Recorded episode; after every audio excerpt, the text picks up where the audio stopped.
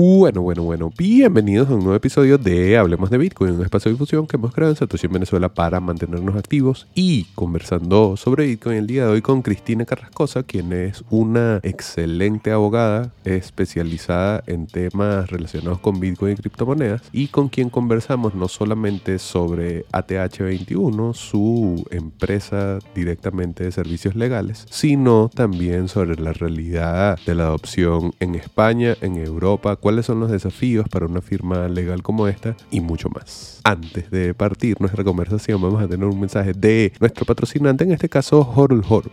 Si necesitas euros, dólares, bolívares, yuanes o la moneda fiat que sea, con Bitcoin vas a poder obtenerlo. Sin embargo, recuerda que no necesitas ceder información personal a las plataformas que utilices para convertir tu Bitcoin a moneda fiat. Puedes utilizar Horol Horol, que es una plataforma de intercambio P2P sin custodia ni KYC. Recuerda, no necesitas entregar información personal, no cedas tu privacidad. Aprende más en horolhorol.com. Bueno, bienvenidos a un nuevo episodio de Hablemos de Bitcoin en el día de hoy con Cris Carrascosa, con quien había hablado hace tanto tiempo que todavía estaba escribiendo en Cointelegraph en español, pero voy a agregarle el link de la entrevista aquí porque ahí conversamos cosas bastante interesantes y ustedes así de una vez van a tener un poco como la postura de Cris ante Bitcoin y estos temas que en ese momento hablábamos de lo difícil que va a ser que se desestatice el dinero.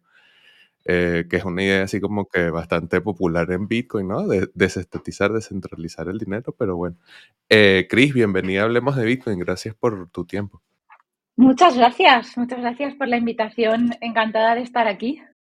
Bueno, sabes que quería partir la entrevista haciéndote una pregunta directa sobre Bitcoin, porque me gustaría saber, antes de partir toda nuestra conversación, ¿qué es Bitcoin para ti? Si tú tuvieses que definir así Bitcoin, ¿qué le dirías a alguien que está, no sé, nuevo o recién empezando a aprender sobre estos temas? ¿Qué, es Bitcoin para mí? Eh, yo creo que en, todos los años que llevo en, en cripto en general, bueno, yo entré en cripto porque descubrí Bitcoin, ¿no? Ya sé que a la gente que es como muy bitcoiner no mezcla cripto con Bitcoin. Yo tampoco mezclo cripto con Bitcoin porque incluso a nivel legal me parecen cosas un poco distintas, pero para no tener que estar todo el rato diferenciando, eh, diré que yo entré en cripto por Bitcoin y Bitcoin fue realmente lo que en 2012-2013 me impactó a nivel tecnológico y lo que me mantiene a día de hoy con la esperanza de que en algún momento la sociedad civil consiga rebelarse. Entonces, yo siempre he dicho que para mí Bitcoin es una manifestación de desobediencia civil, de todos los que tenemos Bitcoin creo que compartimos una serie de valores en cuanto a la gestión que están haciendo los gobiernos de nuestro dinero, de nuestros derechos y de nuestras libertades. Y Bitcoin es eh, lo que nos une a todos frente, frente a esas cosas. Luego ya hay quien lo usa para pagar. A mí me parece tan valioso que, que, lo prefiero tener como, como, manifestación de desobediencia civil más que mm, para gastarlo. O sea, para mí lo que tengo es, es muy valioso y, y, como vale más que el dinero fiat, prefiero usar el dinero fiat, ¿no? Eso es Bitcoin para mí. Me gusta esta idea final que dice, prefieres atesorar el Bitcoin, o sea, conservarlo y, utilizar el fiat porque inclusive en contextos inflacionarios como el venezolano, yo también prefiero atesorar el Bitcoin. O sea, muchas veces me veo forzado a tocar los ahorros porque, bueno, obviamente es, difícil, pero eh, si tengo la oportunidad, siempre prefiero pagar en bolívares. O sea, y es algo que tienen en común todas las monedas fiat y creo que también tenemos en común todos los bitcoiners, sea donde sea que uno esté, sea el control de capital al que tú estés expuesto, bien por depreciación de la moneda o bien directamente porque los capitales no se pueden mover después de ciertos eh, montos. Al final, Bitcoin igual es como ese tesoro distinto en cualquiera de las condiciones y es bastante interesante ver cómo coincide. Pero bueno, Ahí, ahí están por lo menos el caso de El Salvador, en donde lo de facto sería como utilizar Bitcoin como medio de pago. Igual uno ve que no, que no es tan así, pero Pero bueno, quería preguntarte un poco más, y lo mencionaste un poco, pero preguntarte más sobre ese origen, sobre cómo llegaste a, Bitcoin en este caso, cómo luego te relacionas con cripto y tal, pero saber eh, un poco más del, origen. Abogada, me imagino que con un poco de apertura, más allá de lo que el derecho y el ejercicio de la actividad legal supone y qué pasó, cómo, te enteraste de esos temas. Sí, la verdad es que, eh, bueno, yo en aquel, yo descubrí Bitcoin, pues eso, sobre el año 2012-2013, porque yo entonces trabajaba con derecho de la tecnología y, bueno, en los grandes despachos siempre suelen pedirte cada X tiempo que redactes un, artículo para, pues, para algún medio, ¿no? Y la verdad es que yo no tenía ningún tema en mente y pensé, bueno, pues voy a buscar por, por Google. entonces encontré un artículo que hablaba sobre Bitcoin. Y recuerdo leerlo y no entender nada, porque en aquel momento, en 2012, los artículos que había en español te explicaban Bitcoin solo desde el punto de vista tecnológico, ¿no? Era como, eh, no, te explicaban ni siquiera un concepto a nivel ni social, ni político, ni económico, simplemente te explicaban cómo funcionaba tal cual el white paper de Satoshi. Entonces, lo leí, no entendí nada, eh, pero me dio la sensación de que era algo que, cambiaba las cosas. Recuerdo entonces estar como dos meses haciéndome dibujos y diagramas del white paper de Satoshi y de los posts que encontraba en inglés para conseguir entender cómo funcionaba todo. Y como a los dos meses, tres meses o así lo, lo conseguí entender, y no solamente escribí el artículo, sino que dije, vale, esto a mí me parece que va a cambiar las cosas y yo quiero ayudar a que todo esto funcione de manera legal, porque siempre he pensado que si haces la revolución con las usando las propias reglas o haces un poco de legal hacking, pero haces la revolución conforme a las normas, nadie va a poder pararte, porque si no hay ningún reproche legal que hacerte, no hay nadie que te pueda parar, ¿no? Entonces, siempre he trabajado para eso. ¿Qué es lo que hice? Dejé mi, bueno, no dejé mi trabajo, sino que empecé a, ir a las DevCons y a los FCCs que habían para juntarme con gente muy técnica y en aquel momento yo hice mucha amistad con alguien que ya no está en redes, que es eh, Vlad, Vlad Zamfir de Ethereum hice mucha amistad con él y él me puso en contacto con, proyectos que, a ver, estamos hablando ya de 2014, 2015, en contacto con gente que estaba desarrollando ya proyectos. Y yo me ofrecía asesorarles gratis. Entonces estuve trabajando unos años gratis o pro bono con proyectos que, estaban haciendo cosas sobre Ethereum y con gente que, que, tocaba Bitcoin. Y ya llegó un momento en el que la gente se, o sea, me quería pagar directamente me quería pagar por trabajar. Y entonces me di cuenta de que posiblemente tenía los conocimientos suficientes como para profesionalizar este hobby y de ahí, y de ahí nació esta, esta especialidad mía.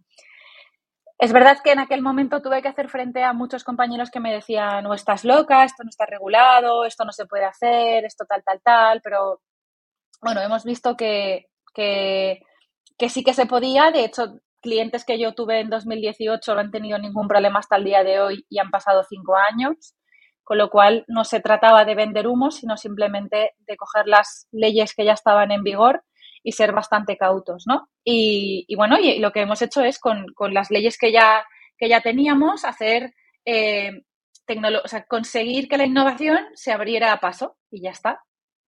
¿Sabes que como lo mencionas, y es algo que me parece que mucha gente que trae mm, profesiones y también oficios más tradicionales, digamos, comunicación social, los periodistas, propiamente, pues, eh, los abogados, los contadores, los administradores, quien se especializa directamente en estos temas pareciera como ser distinto del, mm. como del común denominador del profesional de esas áreas. ¿Dirías que es así y que sientes que te diferenciaba a ti en ese momento que, te permitió tener así la mente abierta? Pero 100, 100, 100%. De hecho, eh, una de las cosas que yo creo que, o un elemento que ha hecho que yo consiga llegar hasta aquí profesionalmente es que yo me enamoré de, la tecnología y o sea, yo me, volví una absoluta friki de todo lo que se hacía tanto en Bitcoin como en, cripto. y aprendí a programar un poco y dediqué mis horas libres, pero porque era mi, es mi, o sea, era, era mi pasión, ahora es mi trabajo y es mi hobby.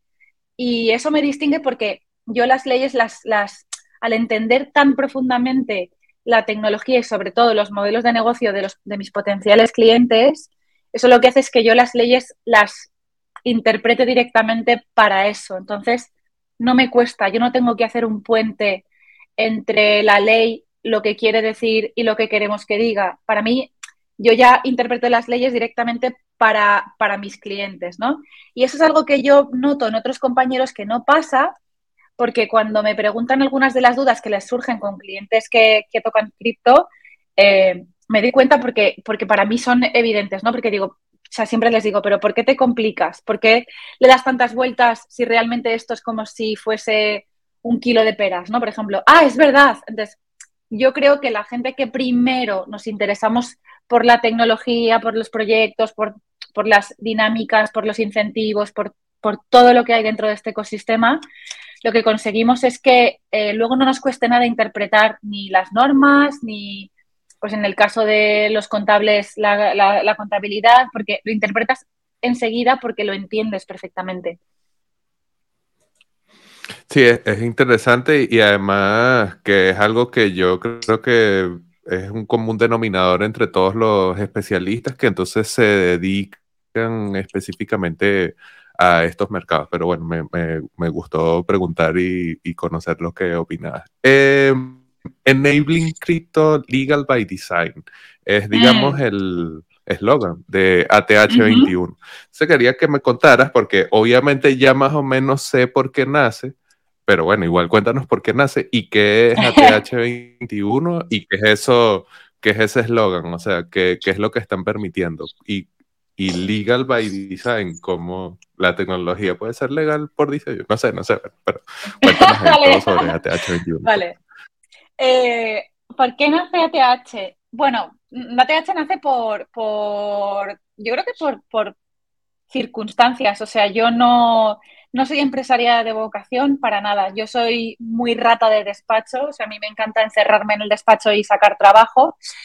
Pero yo trabajaba en, un, en super despacho inglés, de estos que tienen oficinas por todo el mundo, eh, en el que además estaba muy, muy a gusto, ¿no? Pero es verdad que estos despachos, pues pues tienen limitaciones, porque tienen políticas internas, pues porque tienen un montón de, de, jerarquías. Y yo en ese despacho lideraba la práctica de cripto a nivel mundial, pero bueno, llegó un momento en el que por circunstancias de lo que fuese, aparte de mi equipo, lo, despidieron, ¿no? Sin, sin consultarme. Entonces pensé que yo soy una persona que para trabajar también necesito estar a gusto a nivel humano y yo con esta decisión no estaba de acuerdo y como siempre he tenido la suerte de que he sido autónoma y totalmente independiente, pues ese mismo día decidí que, mis principios no comulgaban con los del despacho y que yo no tenía ganas de seguir trabajando allí. Entonces, pues simplemente lo dejé con cariño y con muy buen rollo, pero lo dejé. Y la consecuencia fue que los clientes que teníamos en el despacho de, pues de cripto y de Bitcoin se vinieron conmigo. ¿Qué pasa? Que me encontré de repente con pues, pues 15, 16 clientes y, dos manos, ¿no? No tenía más. En ese momento conocí al que fue el socio con el que monté ATH, que ya no está en ATH, y, nada, y me animó, me dijo, Chris, montalo, eh, necesitas estructura, tienes que sacar esto adelante, bla, bla, bla, bla, bla. Y entonces montamos una firma legal que además fuese 360, es decir, que tuviese profesionales de todas las especialidades, porque una cosa que, vemos mucho en ATH es que vienen clientes que nos dicen, hola, es que mira, resulta que yo había contratado unos abogados que sabían mucho de fiscal, pero sin embargo, pues resulta que la parte mercantil no la pilotan tanto. Entonces, en ATH tienes como el 360. Nuestros, nuestro equipo eh, sabe de todo, con lo cual no tienes que buscarte fuera a nadie que sepa sobre temas legales de cripto porque lo hacemos todo dentro. Eh, lo del el nombre, bueno, ATH21, el nombre es muy común ponerle a los despachos de abogados tus apellidos, ¿no? Y a mí eso me parece un acto ególatra totalmente pedante, que además es como super old school y no me gusta nada. Entonces, eh, ¿Qué pasa? Que eh, buscando nombres, pues dijimos, yo empecé, a poner palabras en una hoja y a mí me gustaba, me gustan mucho los nombres de empresas que combinan nombres con letras. Entonces, pues empezamos a poner palabras y números y salió ATH. En aquel momento es verdad que eh, el mercado cripto estaba más alcista que bajista y ATH, que son las siglas de All Time High, era algo que se decía mucho en el, en el ecosistema, ¿no? ATH, ATH, ATH. Y dije, ostras, ATH suena bien, es corto, es, es pegadizo, ATH, y entonces se quedó ATH. Y el 21, obviamente, para mí viene del supply de Bitcoin, ¿no? La gente piensa que viene del 2021, que fue cuando monté el despacho, pero el 21 viene de, Bitcoin. Yo necesitaba que, que, mi despacho llevase algo de, Bitcoin y, y, es ese 21. Y luego el Legal by Design es simplemente una frase que a mí me gusta porque representa mucho mi forma de trabajar, que es, cuando yo empecé a trabajar en cripto, me encontraba proyectos que desarrollaban toda la tecnología y cuando tenían el producto totalmente terminado, venían a verme. Entonces, yo he tenido clientes a los que les he tenido que decir, chicos, el proyecto eh, es cojonudo, está muy guay, pero incumplís totalmente la norma de protección de datos y hay que, hay que modificarlo. Y ellos contestarme, si modificamos el proyecto para hacer lo que tú nos dices, vamos a tardar un año y nos cuesta más tener que tocar la tecnología que sacarlo así. Entonces, el Legal by Design es la idea de que los proyectos cripto pueden ser compliant, o sea, pueden cumplir con la regulación desde el propio diseño, o sea, desde el propio PowerPoint. Antes de, de teclear una sola línea de código, podemos hacer que conceptualmente ese proyecto ya cumpla con la normativa y con lo cual cuando se haya terminado de picar la última línea de código, no tengamos que ir a buscar un abogado porque ya sepamos que el proyecto está perfecto, ¿no? Esa es el, la idea de ATH, el ayudar a proyectos desde el inicio para que luego no nos encontremos sorpresas.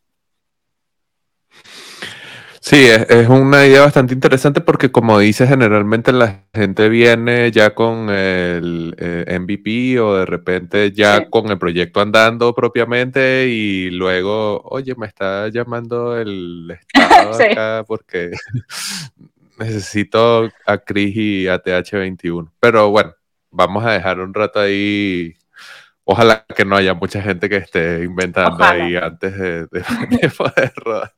Eh, quería preguntarte, porque además mucha de la audiencia que tenemos en, formato solo audio es de España, es, o sea, es absoluta mayoría, un poco por el panorama español. Sí, sí, sí, es, es, aplastante. Más del 45% de los escuchas solo audio son de España, entonces como que tratando también de, responder a, la audiencia, quería conocer y también me da curiosidad, porque estuve, mm, bueno, Lunaticoin, bastante buen amigo también tuyo, y con Sergi Delgado estuvimos compartiendo bastante, y a pesar de que somos bitcoiners, pues obviamente la forma en la que uno ve Bitcoin, el panorama regulatorio al que estás expuesto, todo es muy distinto e igual Bitcoin como eh, suelo neutro en el que nos entendemos, pero con cada una de sus condiciones. Entonces quería conocer un poco del panorama español. Eh, nos puedes hablar del ámbito regulatorio, legal, que obviamente es tu materia, pero también alguna cosa que como usuaria o como conocedora de estas tecnologías de hace tiempo llame la atención de lo que pasa en España. Sabes que y también lo decían en Francia, o sea, como que Europa está ya muy abierta a que hayan CBDCs, pareciera que todo está así como muy puesto para eso, pero me da curiosidad el panorama en general. Sé que hay iniciativas, ojeando un poco los clientes de ATH, veo que hay varias empresas grandes ya en el ecosistema español, entonces, bueno, 2023 es España, ¿cómo está la cosa por allá a nivel de, de Bitcoin, regulación, adopción? Uso, no sé, todo lo que nos quieras contar. A ver, eh, voy a empezar por Bitcoin porque yo siempre lo, he dicho y lo mantengo, que Bitcoin es, bueno, yo siempre digo que Bitcoin es la reina, ¿vale? Y, y Bitcoin es distinto, o sea, a nivel regulatorio, ¿eh? es distinto a todo lo demás porque es, es, la, es el único activo que de verdad está descentralizado, ¿vale? Entonces, al final siempre podrás eh, tirar de, lo que llaman Nick los, los security holes, los, los terceros intermediarios para tratar de, de, rastrear a los titulares, pero conceptualmente está claro que Bitcoin es lo único que está verdaderamente descentralizado. Entonces, hay mucha gente que me pregunta que por qué la normativa no regula Bitcoin. Y, es por, una cosa muy sencilla, porque la normativa es, es agnóstica a nivel tecnológico. Es decir, la, la regulación no busca ordenar un activo en concreto, sino qué se hace con esos activos. Con lo cual, eh, no hace falta regular Bitcoin porque Bitcoin entrará dentro de la categoría que le toque a nivel regulatorio. Ahora, eh, a nivel más regulatorio, yo distinguiría tres, tres conceptos, ¿no? O tres players. Por un lado, los usuarios, que no vamos a ver en 2023 prácticamente mucho cambio para nosotros como usuarios. Eh, para los prestadores de servicios, y aquí te incluyo desde traders hasta asesores financieros, exchanges, eh, videojuegos, todo lo que sean empresas que trabajan con criptos y tienen usuarios o clientes, donde sí vamos a ver bastante, bastante, bastante cambio porque entra normativa nueva en vigor en diferentes planos, en blanqueo de capitales, en, directamente en regulatorio MICA entrará en vigor. Aquí va a haber mucho cambio. ¿Qué significa que va a haber mucho cambio? Pues básicamente que va a haber un montón de burocracia porque todos estos prestadores de servicios van a tener que pedir distintas autorizaciones para poder seguir operando, ¿no? Eh, para ellos, este y el que viene va a ser el año de los grandes cambios y, el gran la gran inversión en abogados, porque, bueno, internos o externos, da igual. Y el último player, efectivamente, es el Estado, ¿no? Ya estamos viendo como, bueno, pues el Banco de España, por ejemplo, ha aprobado ya un programa piloto y está aprobando ya una, una CBDC. A nivel europeo se están haciendo, creo que se ha hecho un grupo de trabajo y se están haciendo ahora sondeos e informes.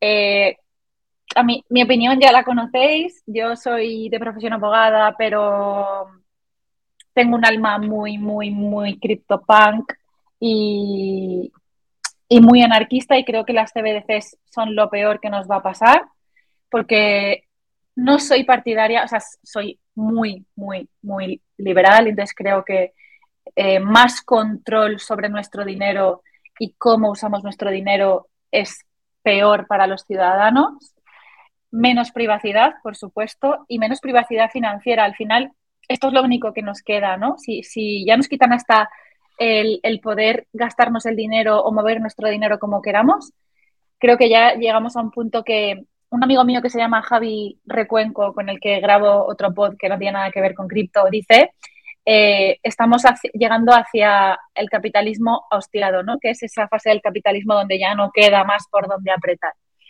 Pero vamos a ver cómo salen las cosas, porque yo creo que no van a, no, estas iniciativas de las monedas digitales centralizadas no van a parar, o sea, se van a llevar adelante.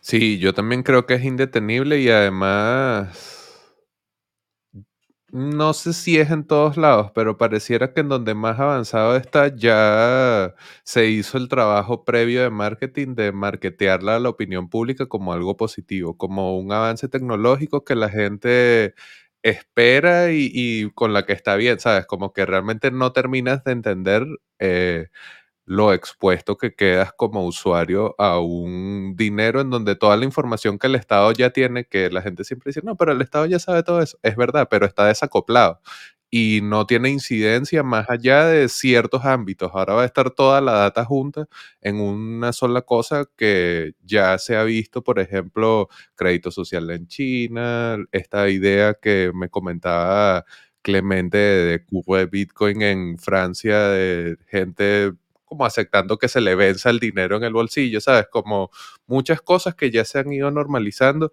y que llaman poderosamente la atención cuando, cuando uno las escucha, pero bueno, también veo, ahora escuchándote, veo más sentido a la respuesta tan radical por la privacidad de gente como Arcad o de Luna o esta idea de estudio de Bitcoin como un oasis súper abierto de no KYC y de privacidad porque se necesita. O sea, aquí nosotros tenemos, entre comillas, el beneficio de utilizar Bitcoin porque el Estado no se da abasto el mismo para todos los problemas que tiene.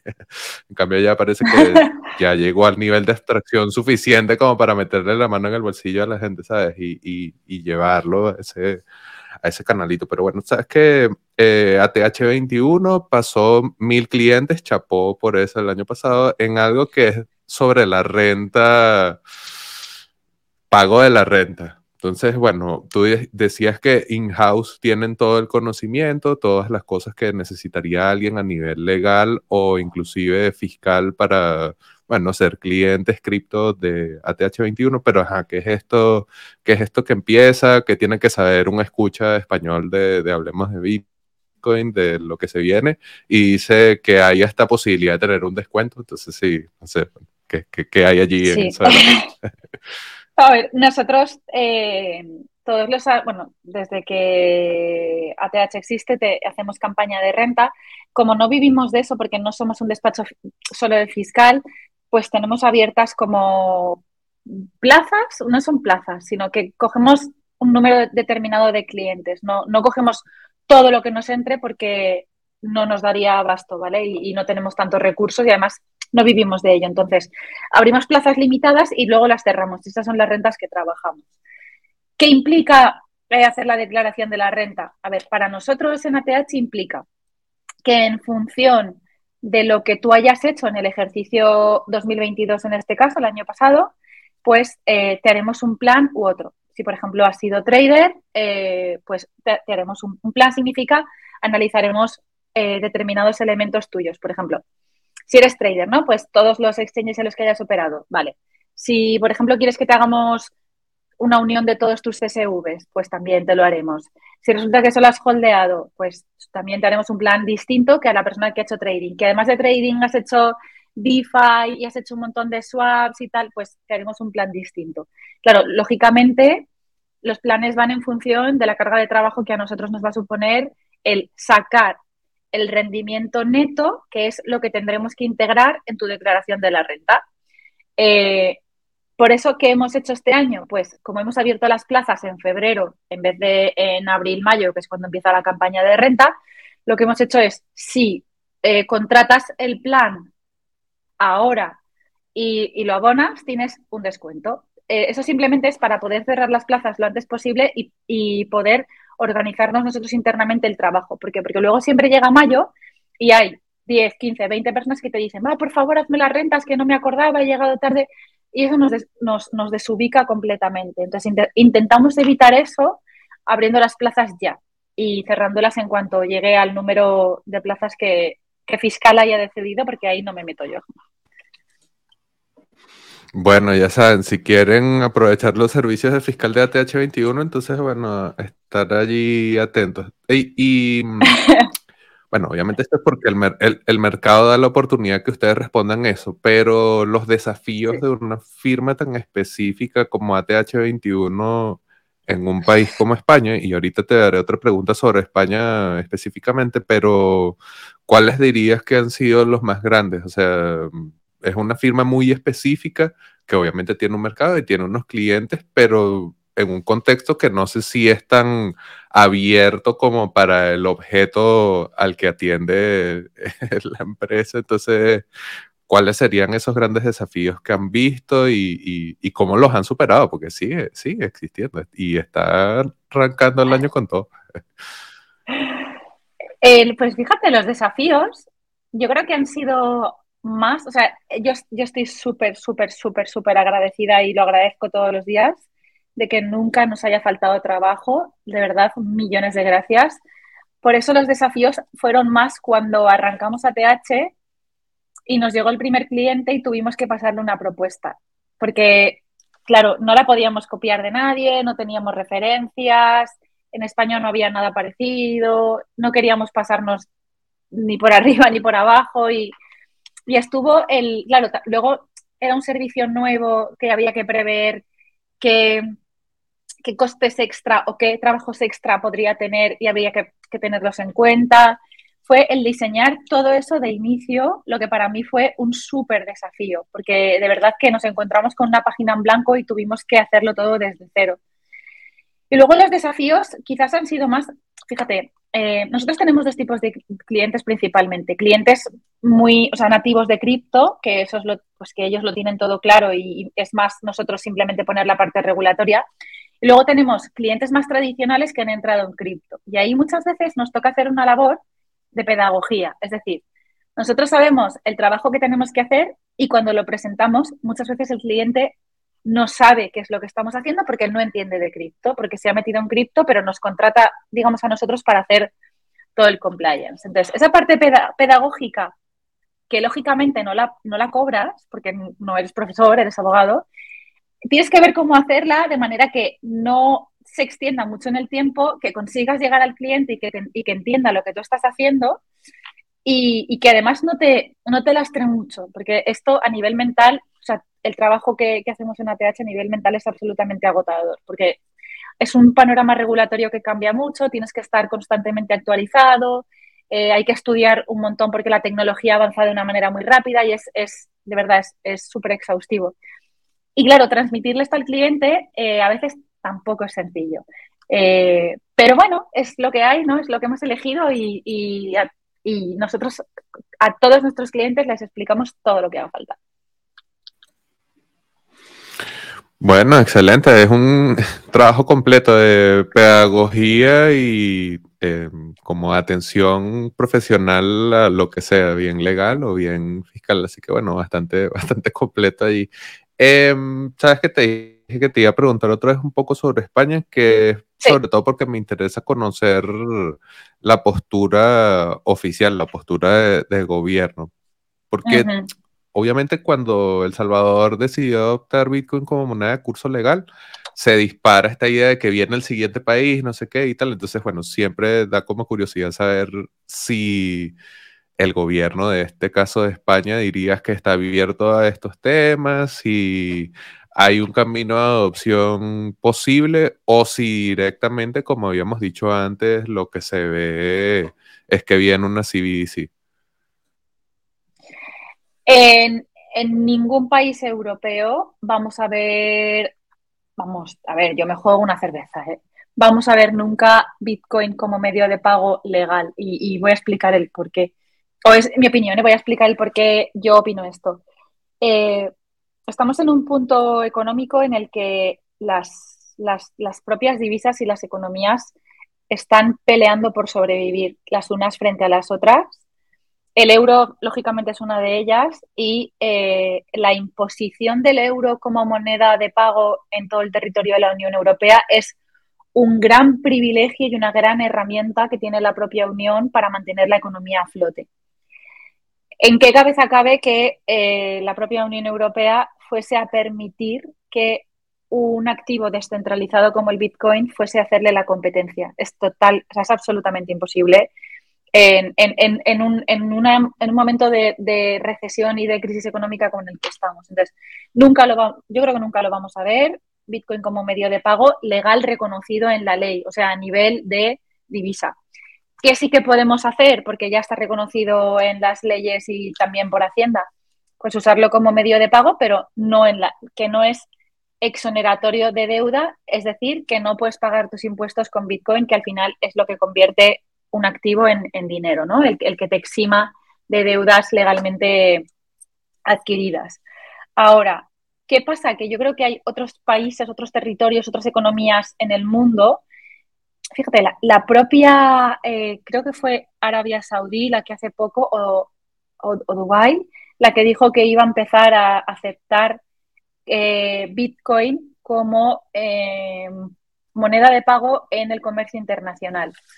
¿Qué es lo que, lo que es posible que veamos pasar? Pues casos como el del Salvador, en el que yo creo que se adopta Bitcoin también un poco por, por desdolarización o un poco de rebeldía y de recuperar esa soberanía propia, aunque sea con un activo descentralizado. Y luego economías fuertes o aparentemente muy fuertes que puedan usar Bitcoin para tratar de eh, mm, ¿cómo decirlo? No es derribar, es simplemente agitar otras economías que aparentemente eh, son más frágiles. Yo creo que eso sí que eso sí que lo podríamos ver. Sería interesante verlo, por lo menos. A mí no me parece loco ver esto. Teoría de juegos ahí en pleno desarrollo, ¿sí? Como varios, varios agentes tratando de aprovecharse de Bitcoin de la manera en que se pueda y, y Bitcoin siendo útil para todos, que es lo que a mí siempre me llama bastante la atención. Inclusive ahorita que estamos grabando y está este debate de los ordinals y si es bueno que haya NFTs o si no, y no sé qué, a mí siempre me vuela la cabeza otra vez, hermano, es tan abierto Bitcoin que, metan lo que quieran, ¿sabes? No, no tiene mucho sentido uno y que no, sí, está bien, está mal. y eso es a todo nivel, o sea, los estados, mencionabas lugares así yo pensaba en Lugano, en Suiza, ¿sabes? A esos panos no les hace falta adoptar Bitcoin a nivel de moneda, pero a nivel bancario, como está la ley Obama y ellos ya no tienen las conexiones bancarias que tenían antes, pues obviamente ellos quieren bypassear eso y por eso tiene mucho sentido. Stablecoins tampoco dirías que pudiesen tener éxito, ¿verdad? O sea, como que ya tienes el euro, ¿qué va a hacer yo con una stablecoin? No, es que creo que, o sea, creo que las stablecoins, las stablecoins tienen utilidad para, para, para quienes tienen, utilidad y, creo que, que, fue un pedazo de invento en un momento de volatilidad absoluta. Pero para los estados, absolutamente no. Eh, yo creo que es que además ellos van a jugar a otra cosa, con lo cual no les va a valer nada de lo que la comunidad ha creado en beneficio de la comunidad. No sé si me explico. Ellos van a otra cosa. No, claro, y exacto, precisamente por eso, y ahí viene mi otra pregunta, y volviendo a algo que hemos comentado, pero me gustaría más, más meterle más el diente, que son las CBDC, Central Bank Digital Currency. Pareciera todo que los estados, y específicamente en Europa, están apuntando a, a, a montarse más sobre lo que está sucediendo. Y en ese montarse más, al menos como yo lo veo, pareciera que la evolución de todo esto es que los estados que más quieran regular o que más interés tengan en, lo que está sucediendo con estos temas dentro de sus economías es crear su propia respuesta. Porque nosotros lo vimos aquí en Venezuela, fue un fiasco, no funciona, la tecnología es una mierda. Uno pensaría que en Europa no va a ser así, pero está la duda, ¿no? O sea, ¿cómo, cómo lo es? el Estado español está preparado para, para avanzar en una CBDC europea o, va a tener que pedir ayuda al Banco Europeo o cómo va a hacer ese camino para España?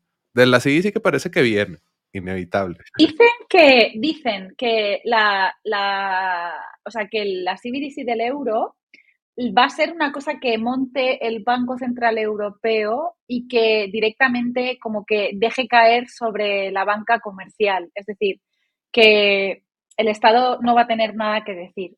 Va a ser como más a nivel Banco Central Europeo eh, que le va a dar a la banca comercial para que la gestione, ¿no? Ahora, mi pregunta es, ¿en el Banco Central Europeo alguien se ha preguntado qué ventaja tiene una CBDC frente a lo que ya usamos, que son euros digitales? Porque yo uso mi aplicación del banco y no uso euros en papel, uso eh, uso apuntes contables, vaya. Eh, entonces, la diferencia entre, a nivel económico, entre eso y una CBDC, de, o sea, no, ¿en qué, ¿en qué va a mejorar tu economía o la imagen que tiene el mundo de tu economía con una cosa y la otra? Porque para mí va a ser lo mismo. O sea, no es porque, es como cuando ¿Tú te acuerdas de aquella época en la que meter blockchain en tu modelo de negocio hacía como que valiese de repente 3 millones de euros? Pues me da la, la sensación de que aquí está Claro, ISET, blockchain ISET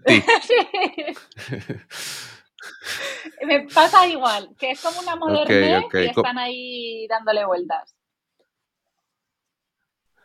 Y además como que todo, todo el mundo coincide porque está el, el BIS, el Banco de Settlement Internacional, no sé cómo se diría todo en, español, está eh, Jerome Powell de la Fed, está Lagarde, ¿sabes? Todos se reunieron el año pasado por ahí como en octubre y, sí, sí, sí, oye, ¿por qué no lanzamos nuestras sí, muchachos? Y todos, y que sí, las sí son muy buenas. Pones voz de Lagarde. qué bueno, qué, Sí, hay, que, hay que meter el diente a eso porque pana se termina normalizando, ¿sabes? Como que la gente dice, ah, sí, es verdad, sí, los banqueros lo dicen, sí, claro que va a ser súper, súper cool. Pero bueno, si no tendríamos que abrir otro episodio solamente sobre sí, sí, y este todavía, este más bien vamos que sería muy interesante. Ya cerrándolo. Sí. Sí, sí, sí, sí. Ese, ese, ese debería ser como un panel así. Me lo voy a pensar como con varios invitados. ¿Tú, ¿Tú, dirías que, y, y, pensando en la experiencia de ATH, tu propia experiencia como abogada en desarrollo, pero viendo que no todos los abogados quieren dar el salto hacia estos temas, ¿considerarías que los abogados pudiesen llegar a quedar obsoletos? Y, y si crees si sí o si no, ¿por qué, por qué sí o por qué no? No, que va, que va, que va, para nada. Yo creo que al revés, yo creo que la práctica de cripto terminará siendo una práctica más dentro de, del derecho y, lo que pasará es, o sea, es como cuando los abogados se especializaron en los años 2000 en startups de Internet, porque tenían una, pues una, una dinámica un lenguaje y unos objetivos distintos a las empresas normales y los abogados que consiguieron entenderlos y, y, e interpretar las leyes para ellos, pues al final eh, se hicieron famosos y populares y tuvieron mucho trabajo de este tipo de empresas. ¿no? Yo creo que con cripto va, a pasar igual, que pasará a ser una práctica más que, se que necesitará de una especialización muy concreta porque es muy técnica por detrás pero que los abogados que no quieran adaptarse no pasará nada, se dedicarán a las otras especialidades que hay dentro del derecho. Bueno, a, ver, a ver cómo, cómo pasa eso. Y ya sí, ahora sí para cerrar, sí, de repente, a ver, yo cómo le hago el SEO al episodio para que varios abogados lo escuchen, pero si algún abogado verdaderamente nos escuchó y o sea, como que siente esa invitación que en su momento, en 2012, tú decías que sentías esa curiosidad, ese interés en estas tecnologías, pero no sabe por dónde empezar. ¿Cuál dirías tú que es una buena forma de ligar su práctica, que seguramente ya siente que de una forma u otra sí se puede relacionar con estas tecnologías que están en desarrollo, eh, Bitcoin, cripto, stablecoins, Lightning, no sé, lo que, lo que sea que esté pasando? ¿Cómo, ¿cómo dirías que pudiese empezar alguien que ya tiene el background de derecho, pero... Pues primero le diría que, para ver si le gusta de verdad, accediese a una fuente de información gratuita, ¿no? Eh, no sé, un blog o lo que sea. Si, si leyéndolo sigue pensando que es lo suyo, entonces sí que le diría que invirtiese en algún máster o algún curso que ahora hay un montón pero que no se vayan a, cursos de derecho enfocados en, no, que se vaya a uno técnico porque al final los skills de abogado y de interpretar la ley ya los tienes tú. Si te vas a un curso o un máster un poco más técnico que tenga como una sola sesión de, regulatorio o algo de eso, adquirirá mucho más know-how que le valga que si se va a un curso que sea todo legal.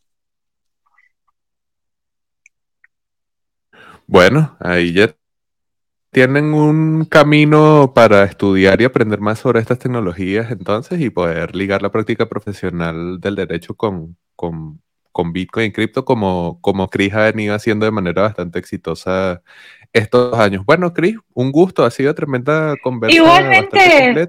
y Hemos estado mostrando aquí tus redes sociales y las de ATH también. Los links están en la descripción del episodio, así que si quieres, no sé, dejarnos algún mensaje, alguna invitación, el momento es ahora. No, estoy súper agradecida porque nos conocíamos por redes desde hacía un montón de tiempo y me alegra un montón por fin como cerrar los círculos y, hacer estos pods de hablando de nuestras fricadas. Así que muchísimas gracias por haberme invitado y nada, sigamos construyendo. Bueno, excelente muchachos. Gracias a ustedes por acompañarnos y nos escuchamos en un próximo episodio de Hablemos de Bitcoin.